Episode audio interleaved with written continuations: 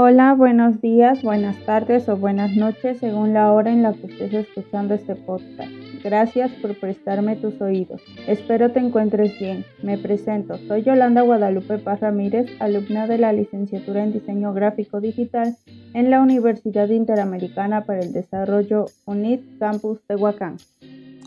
Hoy estaremos hablando sobre el proceso de decisión de compra cuando queremos vender o dar algún servicio, no podemos dejar de lado que necesitamos el marketing, el cual siempre ha demostrado estar interesado en el comportamiento del consumidor y qué proceso lleva este para comprar determinado producto, o bien qué lo incentiva a querer comprar un producto en específico.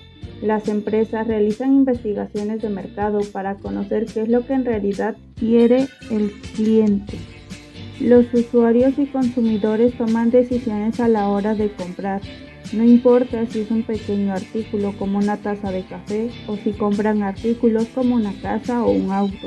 El cliente siempre estará descartando ideas y aportando nuevas para cubrir su necesidad, lo que lo llevará a evaluar las opciones que hay en el mercado, seguido de hacer comparaciones para buscar el mayor beneficio propio.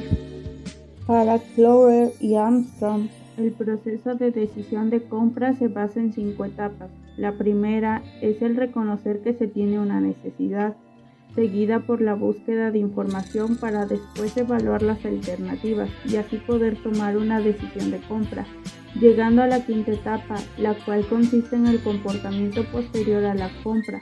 Claro, estas etapas no son aplicadas para todos, pues cada persona desarrolla sus propias necesidades y carencias lo que los lleva a desarrollar su propio proceso de compra. Dentro de los tipos de decisión de compra nos encontramos con tres, las cuales son las siguientes. En primer lugar, nos encontramos con las compras extendidas. Este tipo de compra se da cuando el comprador puede reconocer una necesidad o deseo y busca la manera de satisfacerla a través de la compra. Este tipo de compra es simbólico, especialmente para el cliente, por lo que buscará que el proceso de la compra represente una experiencia agradable y placentera. En el puesto número 2 nos encontramos con la compra limitada. Esta es cuando el comprador tiene una experiencia previa a la compra o una expectativa, conocimiento técnico, el cual le permite saltar algunos de los pasos que vimos anteriormente, esto sin generar riesgo e incertidumbre. Por último, pero menos importante, tenemos el tipo de compra rutinaria. En este tipo de compra nos encontramos con que el comprador realiza compras de dichos artículos, los cuales se vuelven una costumbre. En este tipo de compra no se lleva un proceso, ya que son productos de bajo costo, son bienes impulsivos o de detección a la necesidad. Aunque se tiene un proceso de decisión de compra, no todos los clientes o usuarios llevan a cabo al pie de la letra estos pasos.